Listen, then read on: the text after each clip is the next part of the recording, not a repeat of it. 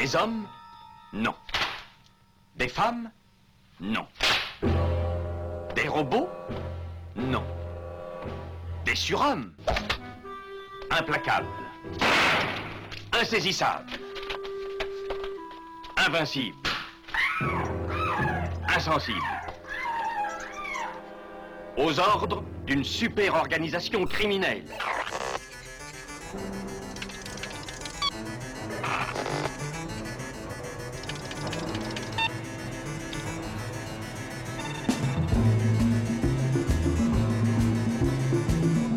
Impossible Rien n'est impossible pour... Culture prohibée.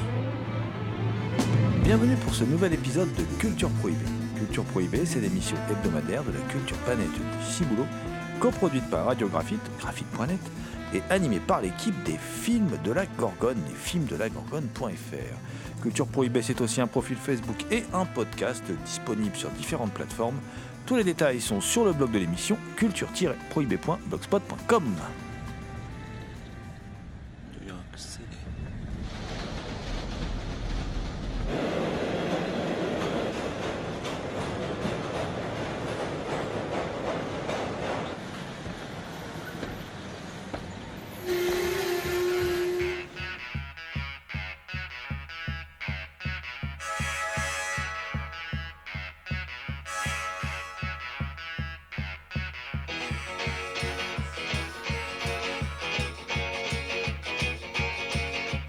Au sommaire aujourd'hui, une émission entièrement consacrée au road movie. Nous reviendrons sur le genre en lui-même et quelques-uns de ses films marquants. Nous évoquerons la trilogie de la route de Wim Wenders, sortie chez Carlotta Film. Pour rappel, elle est composée de films sortis entre 74 et 76, à savoir Alice dans les villes, Faux mouvements et Au fil du temps. L'équipe de Culture Prohibée remercie Lucie Mautier pour son aide sur cette émission.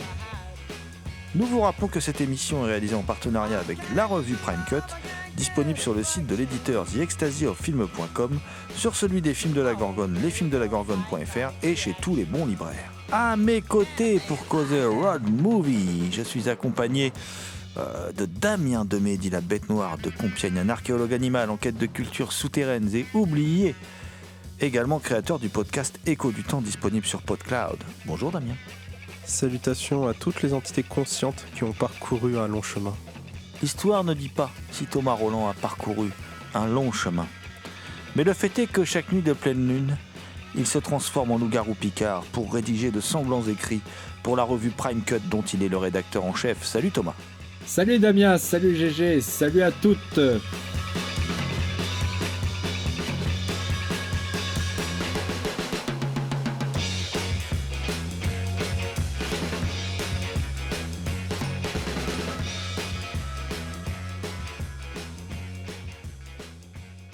Dans notre émission d'aujourd'hui, on va essayer de vous démontrer qu'il existe des road movies en dehors de ceux produits aux USA déjà.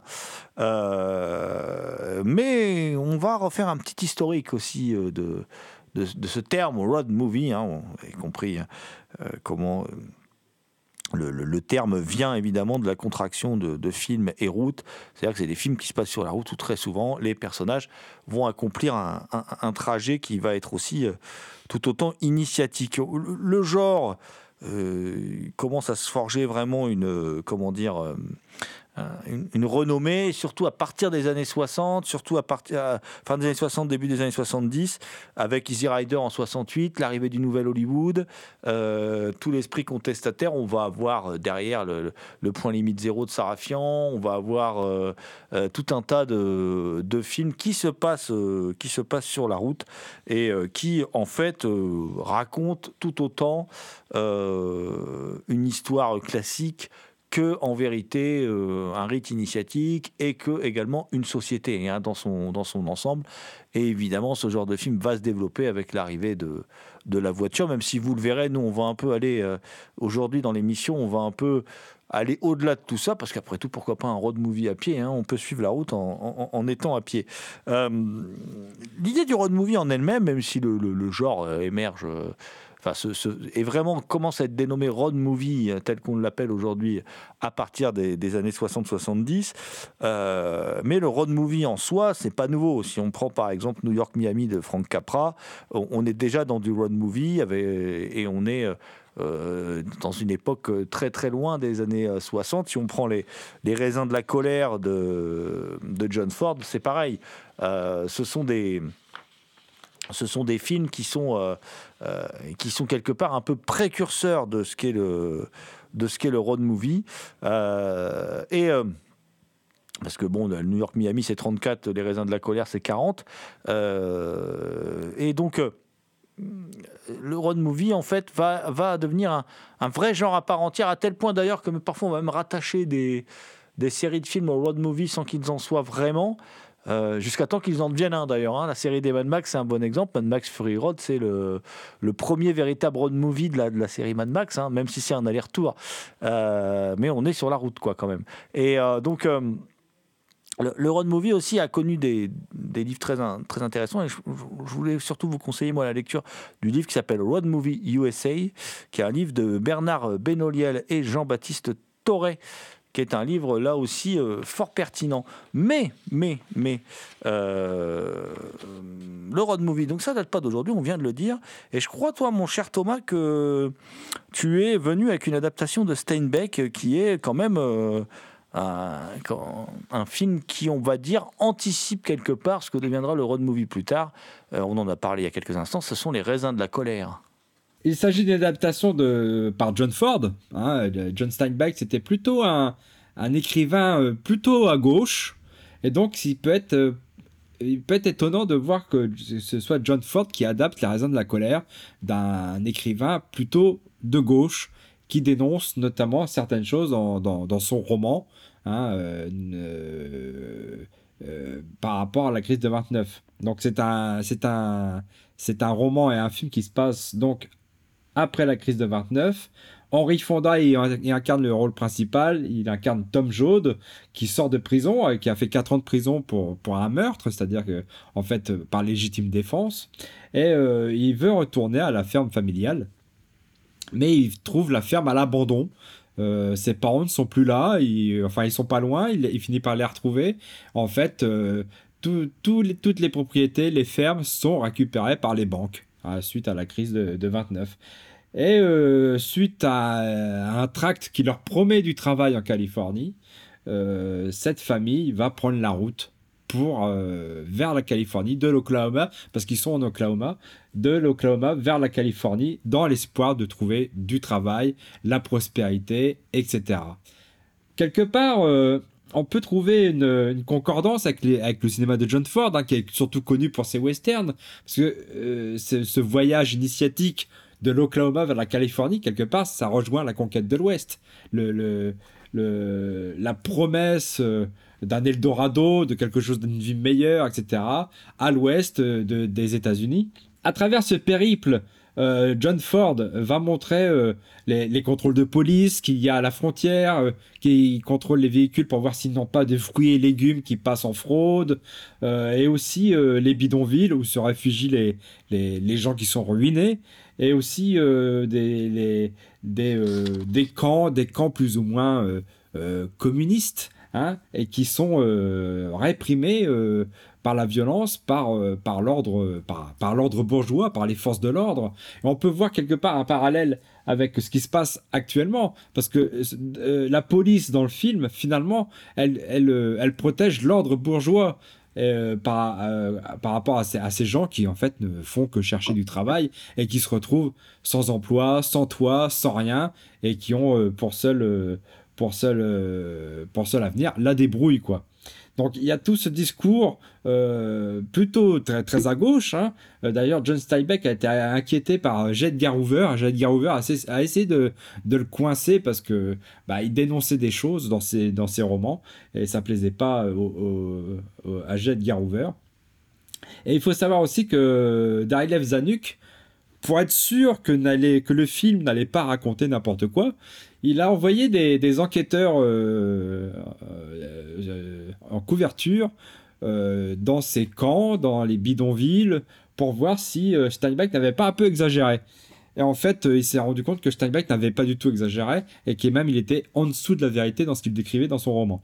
Et donc c'est et, je trouve que John Ford, toute droite qu'il était, hein, il décrit très bien tout ça. Il, bon, le roman, j'en ai un souvenir assez lointain, mais je pense qu'il est assez fidèle. Euh, il décrit très bien tout ça avec une certaine acuité. Ça, parfois, c'est assez réaliste. Euh, il décrit bien euh, tout, cet univers de bidonville, la façon dont les gens traversent les États-Unis, mais aussi parfois, comme dans, au début du film, la séquence qui se passe dans la ferme abandonnée des parents de Tom Joad, il y a ce côté très expressionniste Hein, John Ford aimait bien l'expressionnisme. Hein. On, retrouve ce, style dans, plusieurs de ses films. Euh, et il y a ce côté très expressionniste et il y, a un mélange des genres étranges. C'est à la fois très réaliste dans la description de certaines séquences. Et là, dans d'autres séquences, notamment euh, dans le meurtre d'un syndicaliste, on n'est pas loin du, cinéma d'épouvante dans la façon dont c'est filmé, dont, euh, Greg Toland, le directeur de la photo, euh, éclaire, les scènes en, clair-obscur. On est vraiment dans l'expressionnisme, enfin très influencé par l'expressionnisme allemand.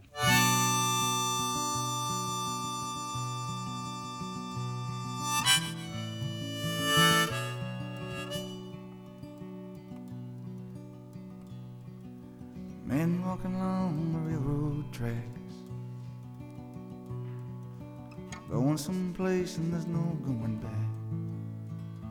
Highway patrol choppers coming up over the ridge. Hot soup on a campfire in the bridge. Shelter line stretching round the corner. Welcome to the new world order. Family sleeping in their car in the southwest. Vous écoutez Culture Prohibée. Home, no job, no peace, no rest. Well, the highway is alive tonight. But nobody's kidding nobody about where it goes. I'm sitting down here in the campfire line. Searching for the ghost of Tom Joe. Toi, Damien, tu as choisi de faire un bond dans le temps en fait, mais de rester du côté USA euh, pour nous parler de road movie, euh, euh, de rester du côté américain. donc avant qu'on traverse l'Atlantique, je voulais, je voulais te laisser causer road movie. C'est quoi pour toi le road movie, Damien? C'est une question extrêmement compliquée que tu me poses là, Jérôme. On dirait pas comme ça, mais je me suis jamais vraiment posé la question de ce qu'est ou pas un road movie, y compris dans ceux que que j'ai pouvoir. J'ai toujours regardé euh, les films euh, sans les mettre dans cette case parce que peut-être de manière naïve, j'ai toujours pris le road movie plus comme un sous-genre que comme un genre euh, à part entière. Alors effectivement, la, question se pose, est-ce que c'est un genre à part entière, est-ce que c'est un sous-genre? On peut dire, avec les films dont on va parler ensuite quand on va traverser l'Atlantique, mais également avec des films comme, par exemple, Point Limite Zéro de Sarafian dont on parlait tout à l'heure, qu'on est quand même clairement dans un, dans un genre avec ses codes. Euh, voilà. Après, il y a effectivement, je comprends ce que tu veux dire, des road movies qu'on va rattacher au fantastique, des road movies qu'on va rattacher au drame, des road movies, euh, bon voilà. Euh, mais il y a des, En fait, je pense que ce qui fait vraiment la, la différence, c'est toute une série de critères et le fait que la progression du voyage fasse progresser l'intrigue fasse évoluer les personnages, fasse évoluer. Et je pense que tout cela, c'est euh, euh, c'est pas seulement des gens qui vont d'un point à un point B. D'ailleurs, tout à l'heure, on parlait de Max Fury Road. Max Fury Road, les personnages évoluent au fur et à mesure du, du trajet. Et c'est pour ça, d'ailleurs, que là, c'est pareil, même Les raisins de la colère de John Ford. De ce côté-là, il est intéressant aussi. Et en cela, il anticipe ce que deviendra le, le road movie ou même le euh, le, film dont, je parlais euh, tout à l'heure de, de, Frank Capra, euh, New York Miami, c'est pareil, c'est une comédie romantique, donc on voit l'évolution d'une relation amoureuse, entre autres avec Claudette Colbert. Voilà, donc c'est vraiment vraiment, pour moi, ce qui caractérise le road movie, c'est quand il y a une évolution des personnages liés et quand, et quand la route, en fait, devient un personnage du film, quoi, à part entière. Mais bon, c'est peut-être un autre débat, euh, mais sans aller trop loin dans la métaphysique. Euh, toi, je crois, Damien, surtout que tu voulais nous parler alors, de road movie américain, c'est quand même le genre américain par excellence, mais surtout beaucoup plus attaché à ce qu'on appelle maintenant le cinéma de genre. Tout à fait. Et avec euh, tes lumières, ça va être assez facile. Donc, si je comprends bien, le road movie est quelque chose d'assez protéiforme où l'intrigue est matérialisée littéralement physiquement euh, à travers son avancement. Et parmi les road movies que j'ai découvert que c'en était et dont j'avais envie de parler, il y a Bienvenue à Zombieland de Ruben Fletcher, sorti en, en 2009, qui est un film iconique euh, de mon adolescence, qui m'a fait beaucoup rire parce que c'est une comédie horrifique et qui a la particularité d'être euh, un film, euh, bah, une comédie horrifique, une, euh, un film de zombies mais humoristique. Alors pour raconter l'histoire, c'est la Terre est infestée de zombies. On y suit Columbus, jeune homme extrêmement prudent, et euh, Tallahassee, véritable tueur de zombies, qui vont tous les deux faire équipe pour survivre dans ce monde euh, zombifié. Et en route, ils font la désagréable rencontre des sœurs Winchita et Little Rock, et ensemble, ils vont faire un bout de chemin dans ce qui n'est plus les États-Unis d'Amérique, mais la terre putride de Zombieland. Euh, le casting est extrêmement cool, mais on n'est pas là pour le casting, on est là pour l'aspect euh, road movie.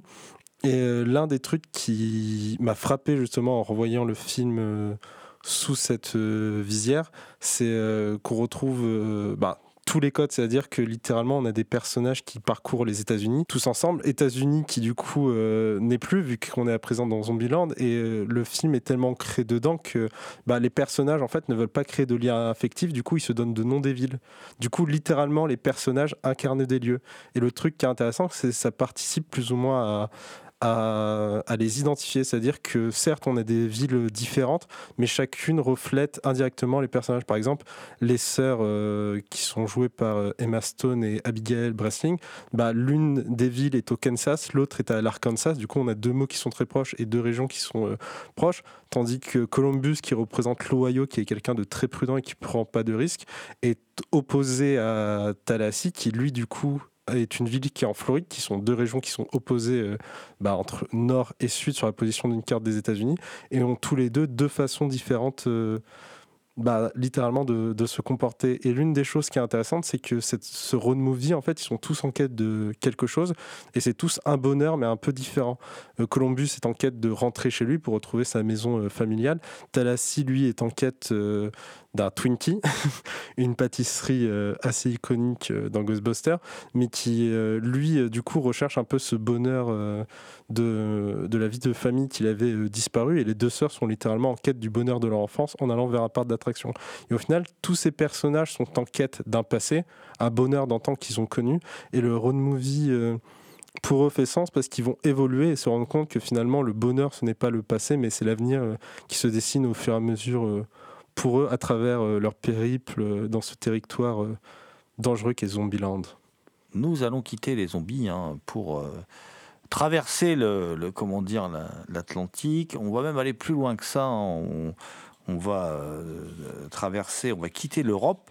Et moi, je vais vous emmener, euh, je vais vous emmener, euh, comment dire, à la rencontre d'un film de 67 qui en fait n'est pas vraiment un film de 67, qui est ce qui s'appelle Jaguar. Alors Jaguar est un film de Jean Rouge, donc qui est sorti en 67 mais qui en vérité a été tourné en 1954. C'est le premier film issu des enquêtes menées par Jean Rouge sur l'immigration des Songais du Niger vers les côtes de l'Afrique de l'Ouest.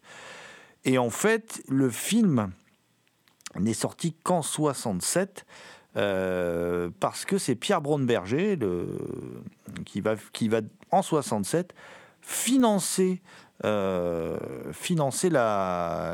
la suite du tournage euh, qui avait été abandonnée, un peu mise de côté euh, par Jean Rouge. Alors l'histoire est assez simple. Alors peut-être Jean Rouge, vous le présentez avant parce que c'est un précurseur de la nouvelle vague, qui est vraiment un- quelqu'un qui a inventé des, nouvelles formes au cinéma et puis qui a, euh, comment dire, qui est surtout connu pour être l'un des, fondateurs hein, et même un de ses théoriciens du coup, hein, de ce qu'on a appelé l'anthropologie visuelle.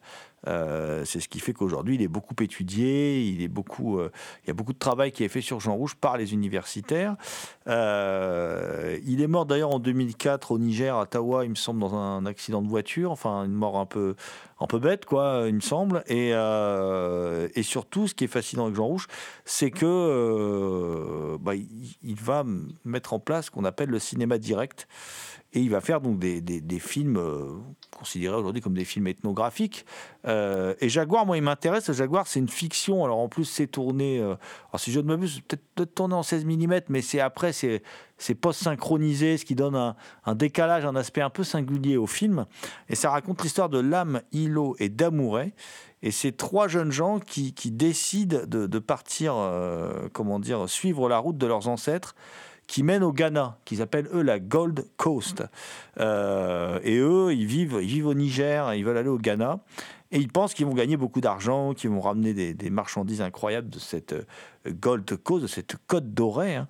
Et euh, alors les trois personnages sont assez différents, c'est ce qui fait l'intérêt. Le film est assez drôle, hein. il y a beaucoup de dialogues assez drôles avec des comment dire, beaucoup du monde. Il y a un personnage qui est qui est euh, comment dire qui est très drôle, c'est le personnage de Damouret. Alors Damouret, c'est un peu une sorte de dandy hein, qui vient d'un qui vient d'un village euh, où il passe ses journées à monter à cheval, euh, où il est il essaie toujours d'être tiré à quatre épingles, tout ça. Enfin, c'est un, c'est un personnage un peu, un peu singulier par rapport aux autres. L'autre, l'âme, c'est un berger nomade. Lui, vit dans la brousse. Hein. et puis l'autre, c'est un chasseur d'hippopotames. Donc, ils sont un peu plus, ils sont un peu plus manuels, un peu plus terriens. voilà, ils sont, sont différents de, de Damouret. Et les trois hommes vont, comment dire vont remonter ce, chemin. Ce sont des, hommes du. En fait, donc il y en a un qui vient de la brousse, il y en a un qui, qui, vient d'un fleuve et l'autre qui, qui, vient euh, qui vient d'un village. Donc c'est pour ça que euh, ces trois, cette alliance, ce, trio euh, a une importance, hein, de fait qu'ils viennent chacun, qu'ils aient des, des, expériences différentes et des vécus différents et qu'ils viennent de lieux différents. Et petit à petit, on va découvrir, nous, en tant que spectateurs, euh, même si c'est euh, fictionnalisé, on va découvrir le, fonctionnement d'une société. On va découvrir aussi, ces, jeunes vont aussi découvrir que, euh, comment dire, l'herbe n'est pas forcément plus verte ailleurs, mais par contre, ils vont revenir plus sages plus euh, quelque part en ayant fait aussi une expérience euh, du vivre ensemble, de la démocratie, enfin des expressions un peu à la mode aujourd'hui, sauf que ils vont en faire l'expérience et, euh, ils vont complètement changer du tout au tout. et en particulier, on vient un lieu qui revient souvent dans le film, qui est un vrai lieu de cohésion sociale où les guerres tribales sont mises de côté, c'est le marché, hein, tout simplement. Voilà. Et bon. Euh, alors c'est un road movie où les, personnages marchent à pied, hein. ils n'ont pas de, ils n'ont pas de, véhicule. Euh, il y a des moments assez savoureux.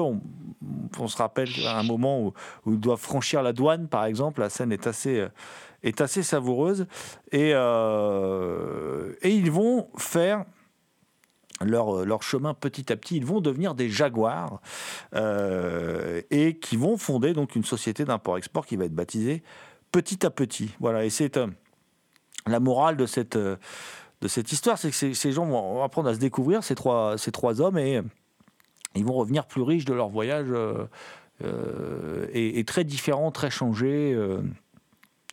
pas forcément plus matures, mais très différents. Pour Damouret, plus mature, pour les autres, ils étaient déjà assez matures, mais en tout cas très différents. Et c'est toute la force de, de, de, de ce film qui est, euh, comment dire, euh, qui, est un véritable document parce que le, le, travail de Jean Rouche est assez passionnant et qui est en plus un exemple euh, assez particulier de, y compris dans sa forme, comme je vous l'ai expliqué, hein, de road movie qui détonne particulièrement par rapport au, reste de, de, la production qu'on va aborder aujourd'hui. Euh, et c'est un voilà, et Jean Rouche est un cinéaste. Euh, s'il reste aujourd'hui connu peut-être du monde universitaire, mais qui mériterait quand même une reconnaissance un peu plus importante.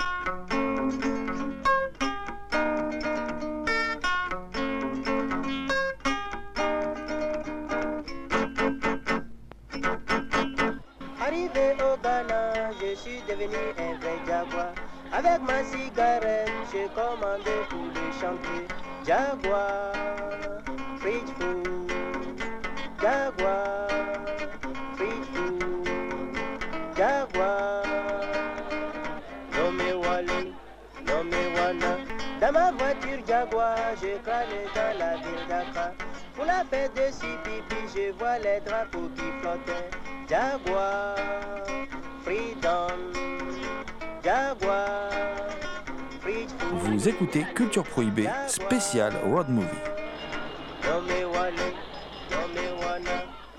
Je me promène dans les rues. Je suis devenu jaguar. Qu'est-ce que veut dire jaguar? Eh ben, jaguar, c'est le jeune homme galant qui a la tête bien peignée, qui fume, qui marche. Tout le monde le regarde. Il regarde tout le monde. Il voit toutes les belles filles. Il fume sa cigarette euh, tranquillement. Voilà ce que veut dire jaguar. Un homme euh, bien, quoi. Un homme qui est galant, les Azouman. Voilà. C'est les Azouman qui est jaguar Oui. C'est les Djadoumani qui est jaguar.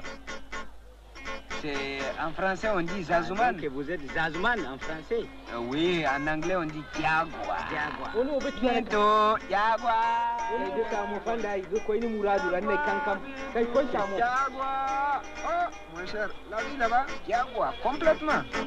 Le cinéma de Jean Rouge avait ça aussi de particulier, c'est que il mélangeait euh, le documentaire à la fiction.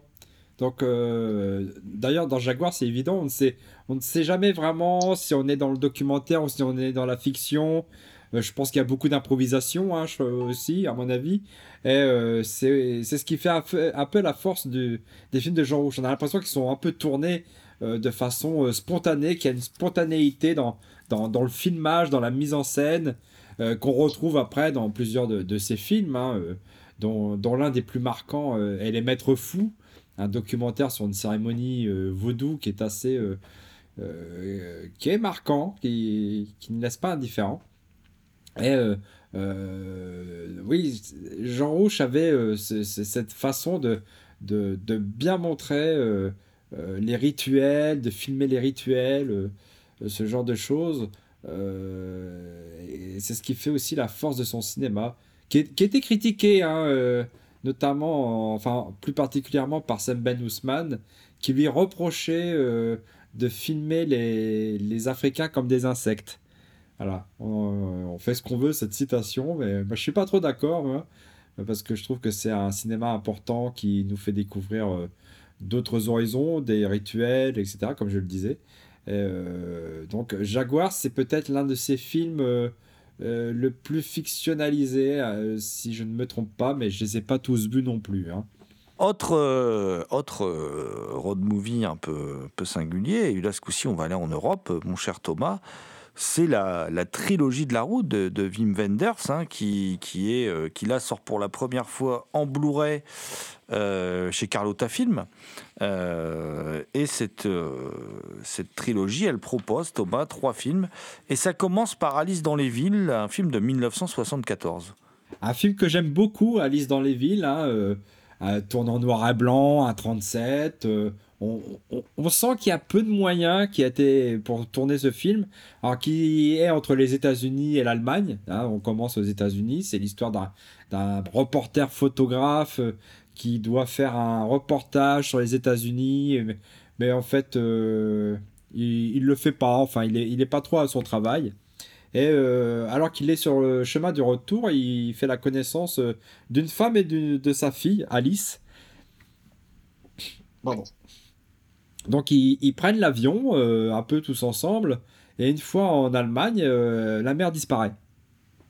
La mère disparaît, et euh, donc ce reporter photographe se retrouve donc avec Alice, et ensemble ils vont parcourir l'Allemagne à la recherche de la famille d'Alice. Ils vont, on va les voir évoluer dans les petites villes allemandes. Et c'est un film que je trouve très émouvant, très intimiste. Et quelque part, et c'est ce qui traverse un peu toute la trilogie de la route de, de Wim Wenders, ce sont des films sur la solitude en fait. Ce sont euh, ce personnage de reporter photographe qui, si je ne me trompe pas, on retrouve l'acteur dans euh, Au fil du temps, c'est le même acteur, il me semble.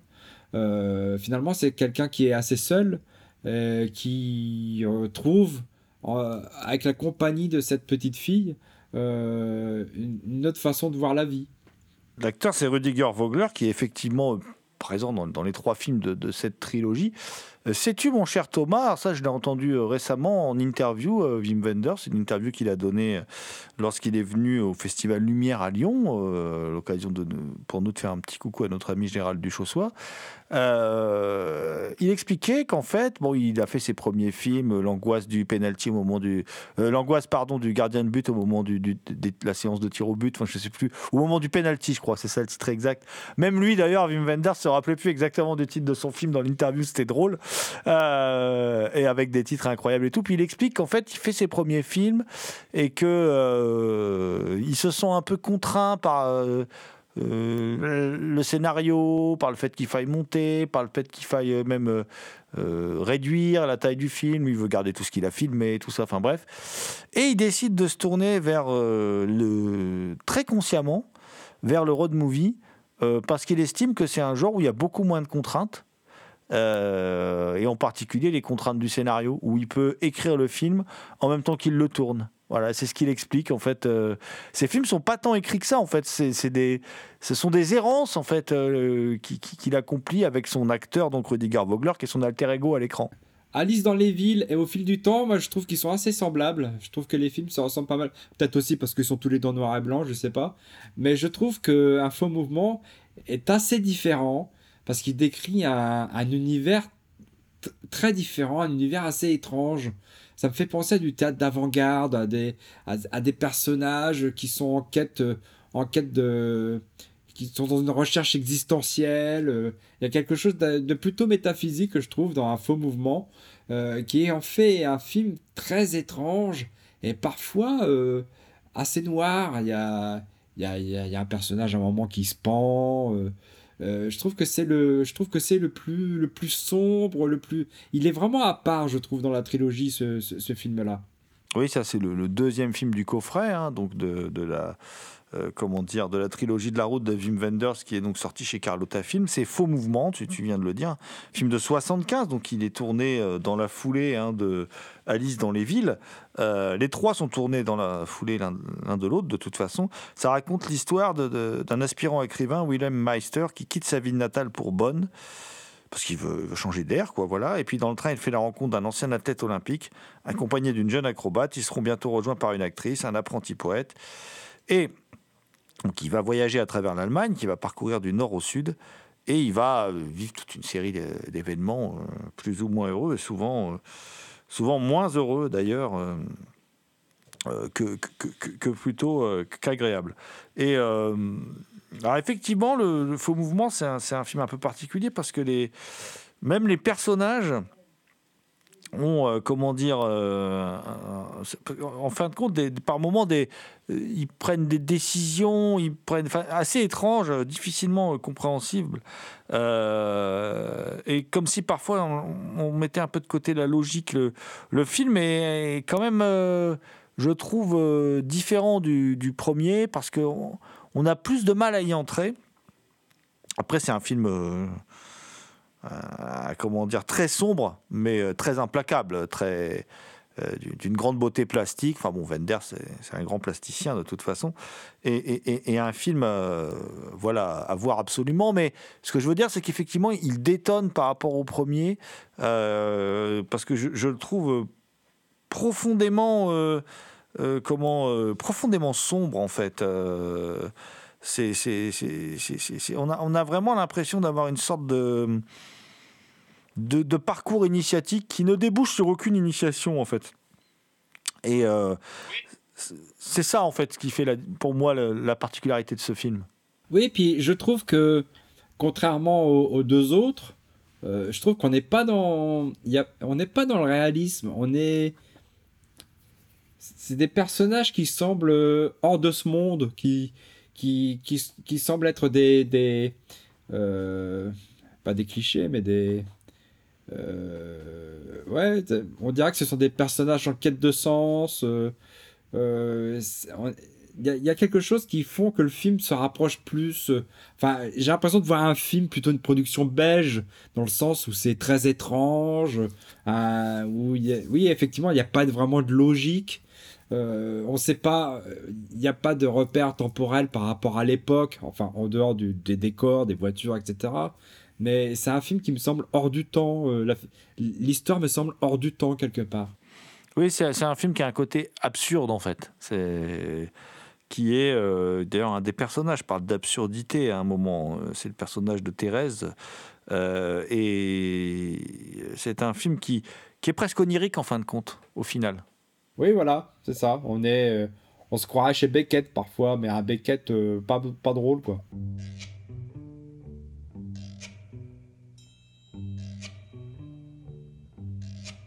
Oh, when the sun beats down and burns the tar up on the roof,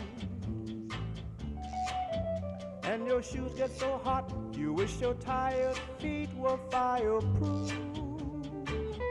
Under the down by the sea, yeah, on a blanket with my baby's where I'll be. Under the boardwalk, out of the sun. under the boardwalk, We'll be having some fun. under the boardwalk, People walking above. under the boardwalk, We'll be making love under the boardwalk. Vous écoutez Culture Prohibée.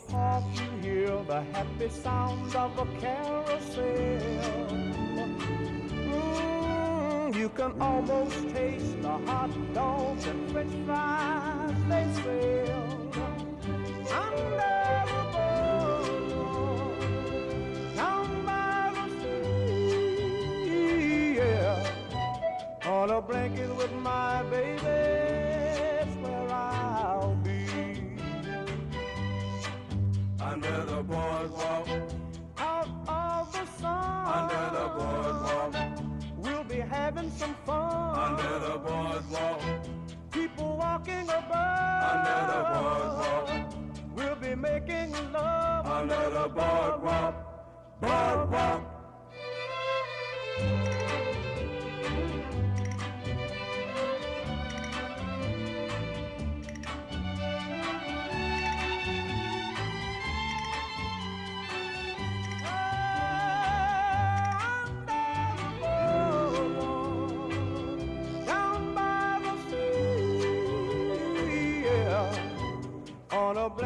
My baby, where I'll be.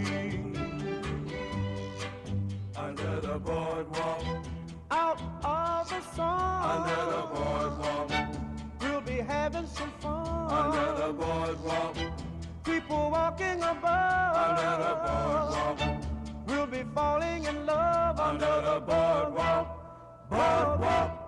Après, il y a le troisième volet hein, de cette trilogie qui est, euh, qui est euh, comment dire, qui raconte l'histoire de, qui s'appelle Au fil du temps, qui dure presque trois heures et qui raconte l'histoire de Bruno, qui est réparateur ambulant euh, de matériel cinématographique, qui croise la route de Robert, qui a précipité sa voiture dans l'Elbe sur un coup de tête comme ça. Et c'est deux solitudes, ces deux hommes très seuls qui vont, euh, je sais pas, ils vont se reconnaître dans leur solitude respective, ils vont entamer un périple qui va les mener d'un cinéma rural à un autre, le long de la frontière entre euh, l'Allemagne de l'Ouest et l'Allemagne de l'Est, euh, Thomas. Ah oui, euh, comme je le disais, c'est effectivement une trilogie sur la solitude. hein, tous les personnages, tous les personnages des trois films sont, seuls. Mais celui-là, je trouve qu'il est moins sombre que le précédent, que Info Mouvement. Euh, Il y a quelque chose, euh, même si le film, euh, il n'y a pas vraiment non plus de résolution dans celui-ci en fait. hein. Mais même même s'il n'y a pas ça, il y a quelque chose de plus, de plus léger. Alors peut-être par la musique ou la façon dont c'est filmé. parce que j'ai l'impression qu'il s'attache plus à ses personnages déjà. Même, qui, même s'il y en a un qui est assez mystérieux, hein, Robert, quelque part, il est assez mystérieux. Pourquoi il balance sa, vo- sa voiture dans l'eau, dans la flotte? Bon, On devine qu'il téléphone à. et Parce que tout au long du film, il passe des coups de fil à l'étranger. Bon, on devine qu'il qu'il téléphone à, à- son ex-femme ou quelque chose, quelqu'un comme ça. Mais euh, il y a. euh, je trouve qu'il y a plus d'optimisme dans celui-là que dans le précédent.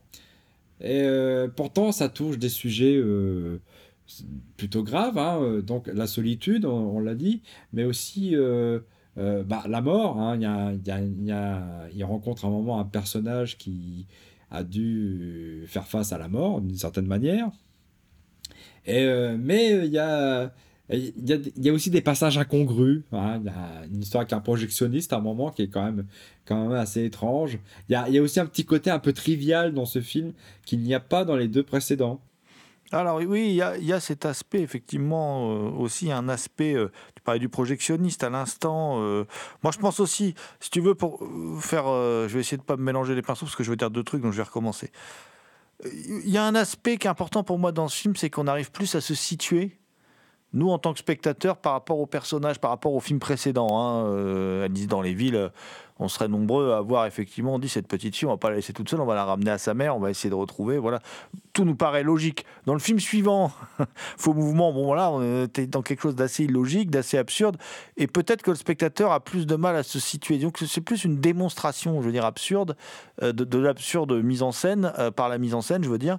Euh, faux Mouvement, d'ailleurs le titre Faux Mouvement hein, veut tout dire, hein, faux mouvement, faux déplacement, road movie onirique, est-ce que même ce, ce déplacement a eu lieu C'est la question qu'on peut se poser après avoir vu le film. Là, on revient à une structure plus classique euh, euh, qui est effectivement un, un pur road movie, puisqu'on va se déplacer le long, le long d'un monde parallèle, hein, puisqu'on est entre Allemagne de l'Est et Allemagne de l'Ouest.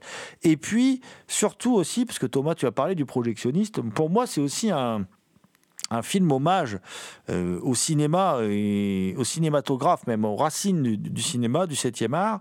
Euh, Il y a déjà cette idée de- de- de rendre hommage aux différents métiers du cinéma, d'aller se promener de salle en salle. Et puis il y a, à un moment, une scène euh, en ombre chinoise qui me fait dire que là, là, parce que souvent en fait, Wenders dans ses films paye un tribut au passé, à ses aînés, à ses, voilà, on le voit. euh, euh, si on prend l'ami américain, par exemple, il paye un tribut à tout plein de réalisateurs qui fait jouer dans le film, euh, et, a tout un, pan de l'histoire du cinéma euh, en, faisant plein de citations dans son film.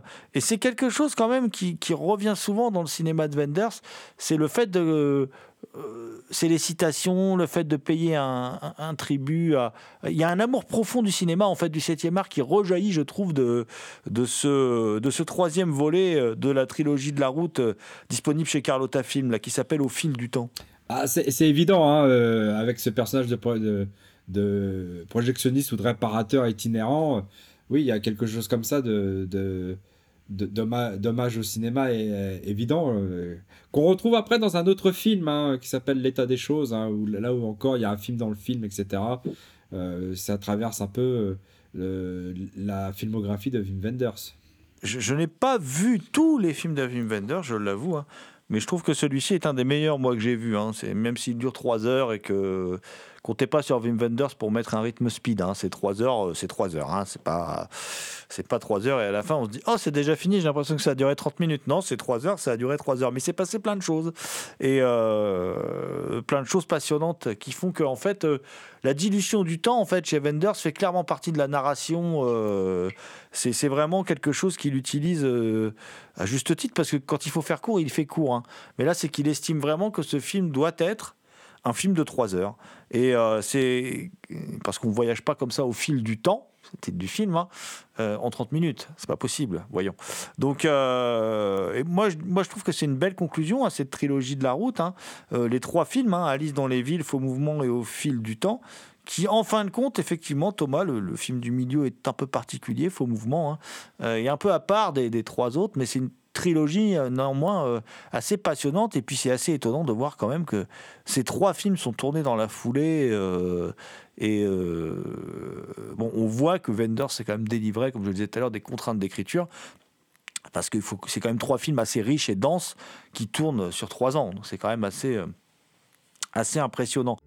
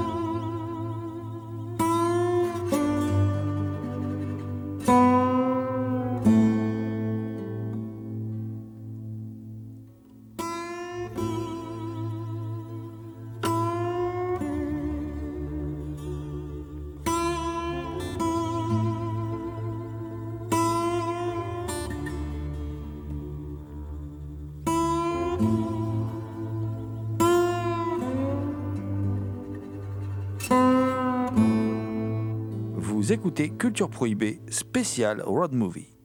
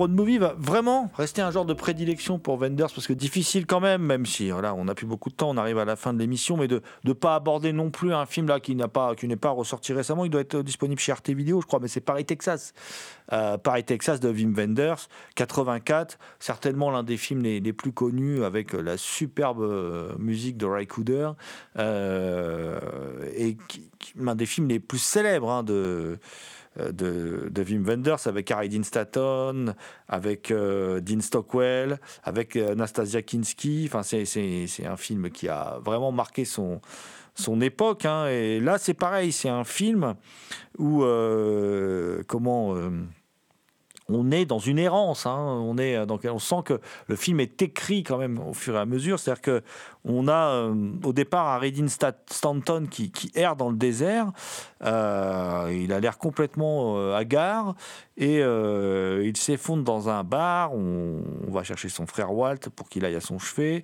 On découvre alors que cet homme s'appelle Travis, qu'il a perdu depuis plus de 4 ans. Et, il n'y a plus laissé de traces de lui-même à personne. Personne ne savait où il était. et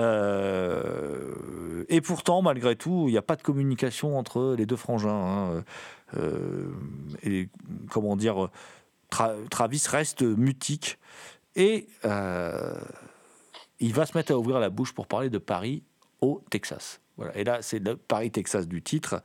Et euh, on va alors voir un film comment, qui, qui, est un film qui dresse une sorte d'état des lieux de toute la première partie de carrière de la, euh, de, la filmographie de, de, de Wenders, hein, où, c'est quand même un film assez noir, hein, c'est pareil.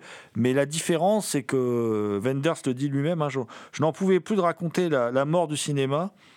Après l'état des choses, le film dont parlait Thomas à l'instant, un film totalement narcissique qui était une mise en question du cinéma et de ses moyens, il s'agissait vraiment pour moi de retrouver une joie de raconter, une maîtrise du récit. Sans cela, je crois que je n'aurais pu survivre comme cinéaste.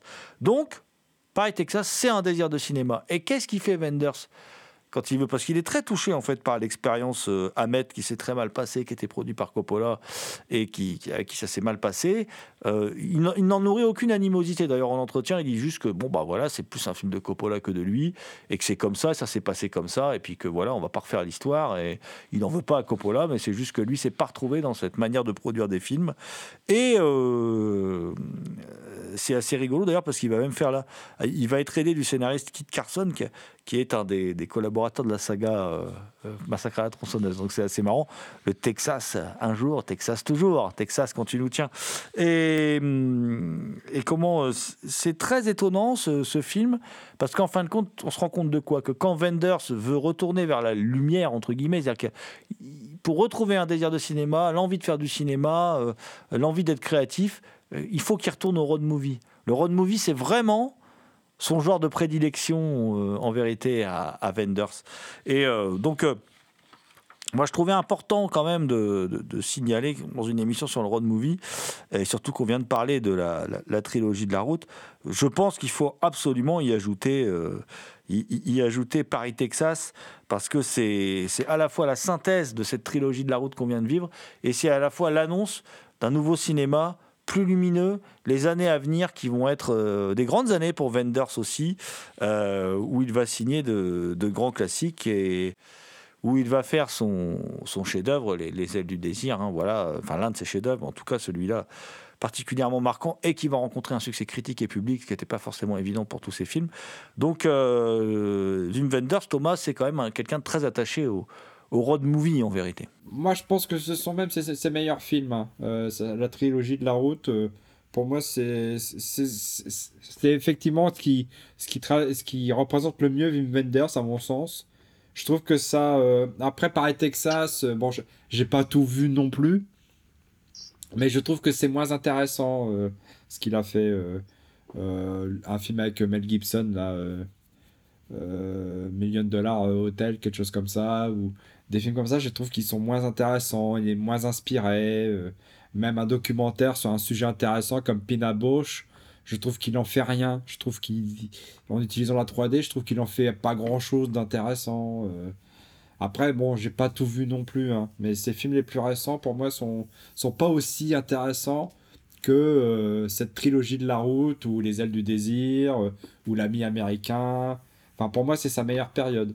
Eh bien, nous rappelons d'ailleurs que tous les films que tu viens de citer comme faisant partie de sa meilleure période, c'est-à-dire Les ailes du désir, L'ami américain et la trilogie de la route, donc Alice dans les villes, Faux mouvement et Au fil du temps, sont tous disponibles chez Carlotta Film. Et nous allons en finir aujourd'hui pour cette, cette petite balade dans l'univers du road movie. Le road movie qui pourrait occasionner plein d'autres émissions euh, à l'avenir euh, en fonction des sorties de nos éditeurs préférés. Euh, donc merci les amis pour ces échanges sur le road movie et je vous donne rendez-vous la semaine prochaine pour une nouvelle émission.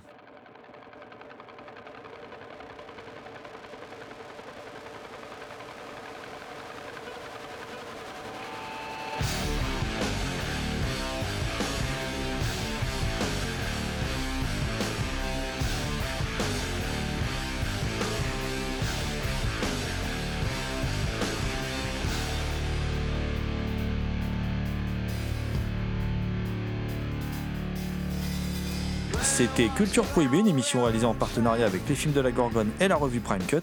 Culture Prohibée est disponible en balado-diffusion sur différentes plateformes. Toutes les réponses à vos questions sont sur le profil Facebook et le blog de l'émission culture-prohibée.blogspot.com.